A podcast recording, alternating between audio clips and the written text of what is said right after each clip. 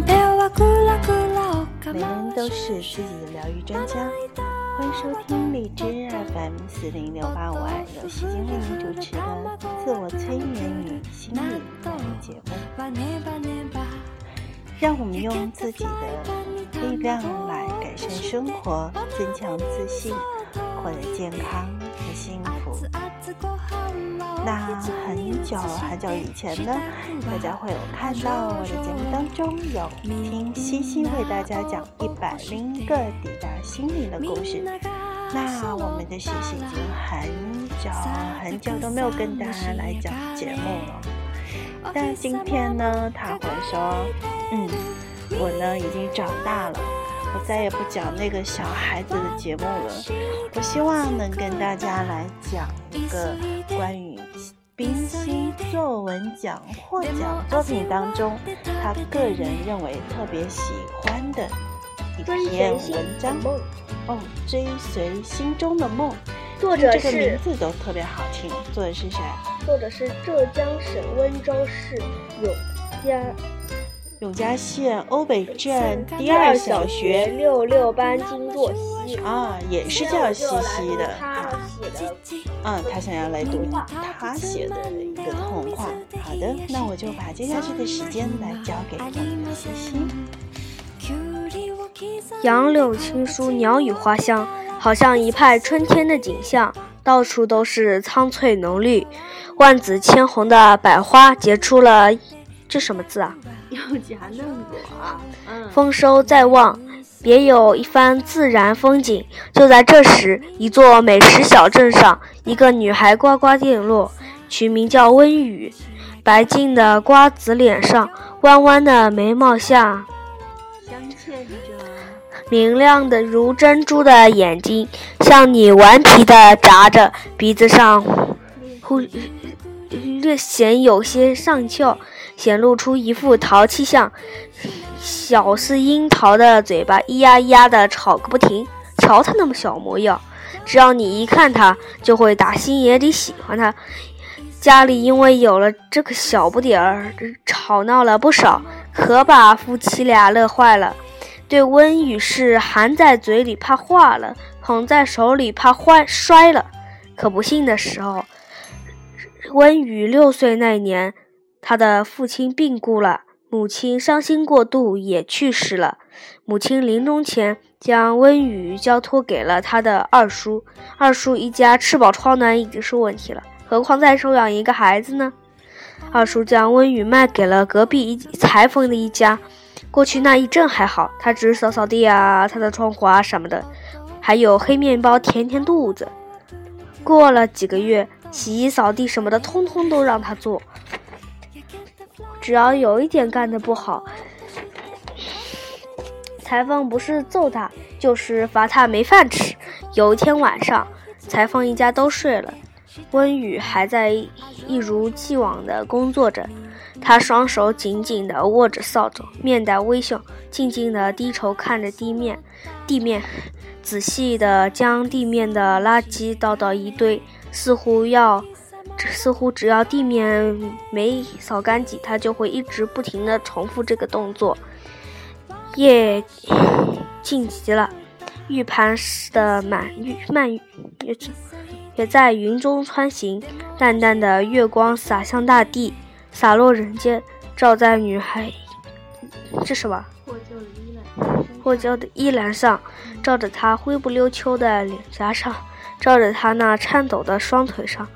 他好像已经累得快不行了，月光显得是那么宁静，那么温暖。突然，呼呼，狂风好像一头乱了疯、一头发了疯的狮子在吼叫，发出阵阵震耳的欲震耳欲聋的声音。大树被刮得痛苦的摇头，呜呜的哀求哀鸣。小草被卷地下。难过的地下埋头，吱吱的哭哭泣。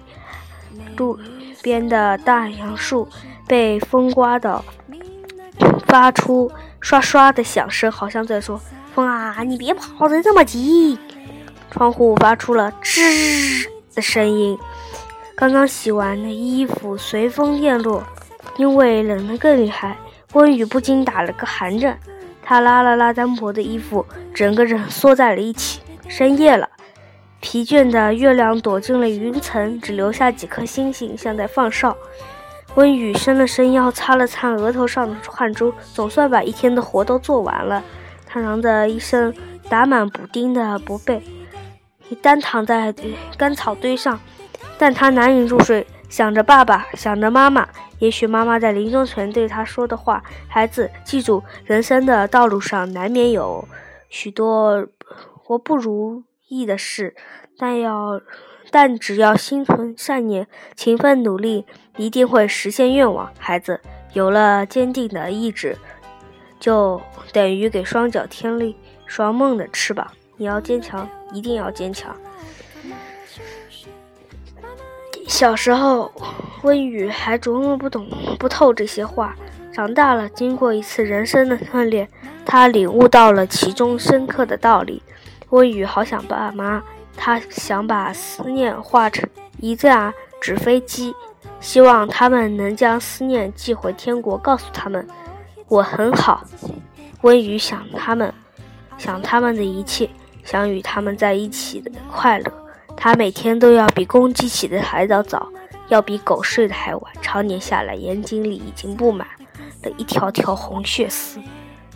可，可又能怎么样呢？六年了，一切都已经习惯了。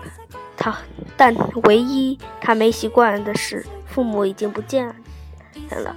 他坚信他们并没有死，他们还活着，他们还在左右关心着他，爱着他。温雨有多少次想去天国陪陪父母，但他不能，他还要干许多许多的事。他唯一希望的就是父母能在梦里陪伴他，呵护他。后后面后面怎么样。这一篇已经完了，那我继续想下一篇。哦，好。梦，下一篇的名字叫做《梦来》。梦是美的，是静的，是优雅的，梦幻的。梦是发自。是人心最真实的一面，即使再美好，也是不存在的。人人都有梦，走进温雨的梦，你会发现他的梦境如诗一般。那是一年冬天，有名叫蕊蕊的小仙子静静地看着这一切，她十分同情温雨，同情他遭受的不幸。蕊蕊决定给温雨做一个梦，一个美梦，一个专属于他和他父母的美梦。但在那个时候，仙子是不能与人类来往的，否则会被铡为凡人。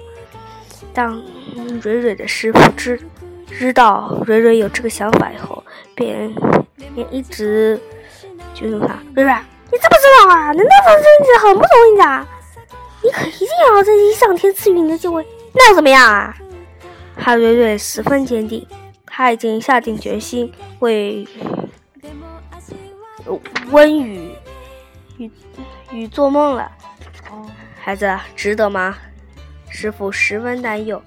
我已经下决心了，不管怎么样都不会改变的，就算是天塌下来也不能改变我的决定。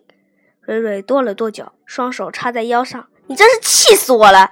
你竟然不珍惜当仙子的机会！师傅捂住了胸口，其他仙子疼得搀扶。蕊蕊，你怎么把好心当成驴肝肺啊？是啊，其他仙子议论纷纷。当蕊蕊走后，后师傅却点了点头。表面上他是批评他不珍惜当仙子的机会，其实其内心是默默表扬自己的学生有这样帮百姓的为百姓报造福的机会，有博大无私精神，又不管远远不管别人的闲言语，触犯了仙迹。也被铡为凡人，知道了，铡为凡人好。他这样做，只为给，只为给温雨做一个梦，仅此而已。其他仙子都说他很傻，为了愚蠢的人类放弃先做仙子的机会。是的，他这样确实很傻，但是为了，为了造福别人，他傻的可爱，傻的精彩，不是吗？是啊，啊，他做的梦里面那个人叫蕊蕊是吧？是的，然后呢，后来呢，他就做其他的梦了。那后来呢？后来就是，其实这个是真的的，然后呢，后来呢，他呢也梦到了。嗯，你继续跟我。这已经到下一篇了，那就是第三篇梦十。嗯，当晚上，温宇收到了神秘仙子的礼物，一切都变得那么安详可亲。温宇主子来吃饭了，裁缝请他来过来吃饭。温宇望了望裁缝，咦，裁缝叔叔，这怎么回事？裁缝叔叔，有什么我做的不对，我一定要改正，呃，我一定会改正的，请您不要这样，我不会过意不去的。温雨想，怎么了？我哪里惹到他了？完了完了，这还又要挨揍了，又没饭吃了。他内心十分惊恐、心慌，他不由得摸了一下后背，发现一处处伤痕都不见了，怎么回事？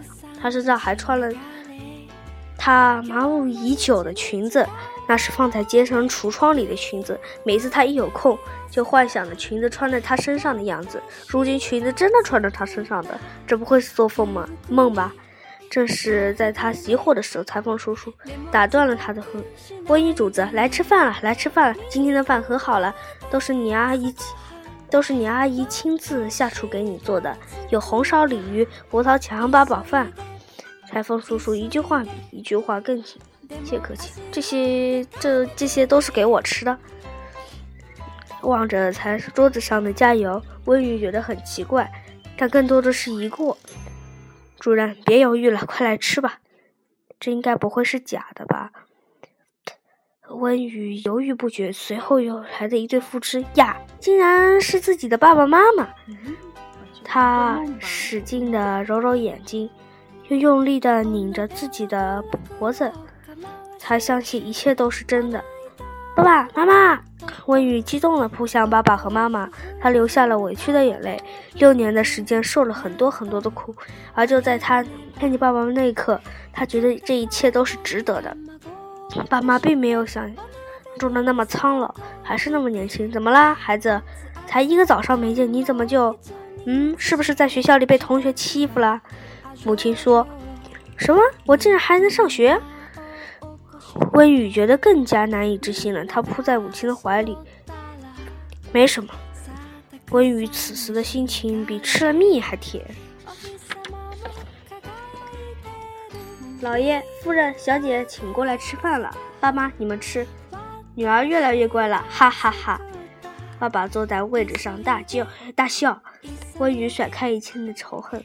叔叔，您也来吃吧。这一切仿佛都显得那么真实。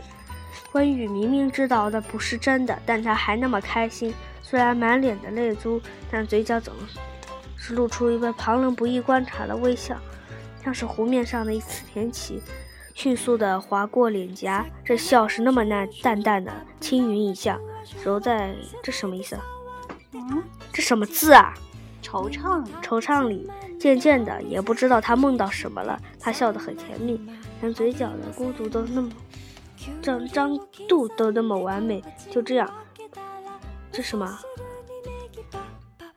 笑容就就要绕在他的心头，无法抹去。这篇也读完了。嗯，后来梦就醒了，这都是他在做梦吧？是啊。嗯，好，梦醒，梦醒，这一篇叫梦醒了。温雨睁开双眼，迎接这一天。你的第一束阳光，窗外的叶子正绿。映入眼帘，雨后的蜗牛悄悄爬过裁缝家的窗台。哇，春天来了！温雨伸了个懒腰，这一天他第一次这么迟起床。虽然会被裁缝叔叔骂，但他还是那么开心。这个梦实在太飘渺了，飘渺了。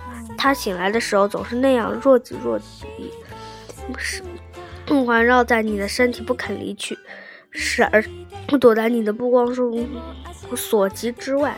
让你去追，却怎么也追不上那场梦。温雨再也没有做过。本来他那么渴望，但是追追不上就不要追了。渐渐的，他决定坦然接受事实，因为那毕竟只是梦而已。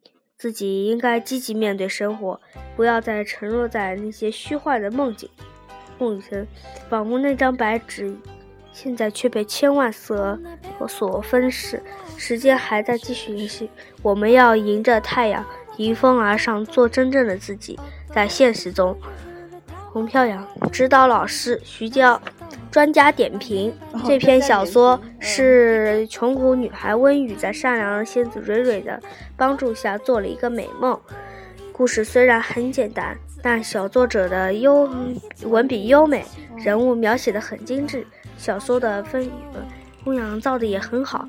最后，嗯，最后主人公温宇没有沉浸在美梦当中，而是决心积极的面对生活，做真正的自己。主题非常积极健康。汤素兰点评：呃，你对这个点评认同吗？认同啊，我也觉得还是他写的不错的。啊，最不错的，你如果让你来点评，就选一个他最不错的地方。就是梦醒这个地方了。梦醒的这个地方，就是他还是没有沉浸在美梦当中，还是面对现实了。是啊，做真正的自己。是啊。哦，是这样。我终于明白你为什么喜欢这篇文章了。好了，那你们那观众朋友们就期待下一篇篇念念。哦，下一篇你预告一下，你想要你想要给听众朋友读的是念念，对吗？是的。这个念念是是什么呀？献给所有留守儿童。哦，好，那我们就卖个关子，先不讲这个文章里面写的是。OK。OK，那跟听众朋友说再见喽。听众朋友们再见。拜。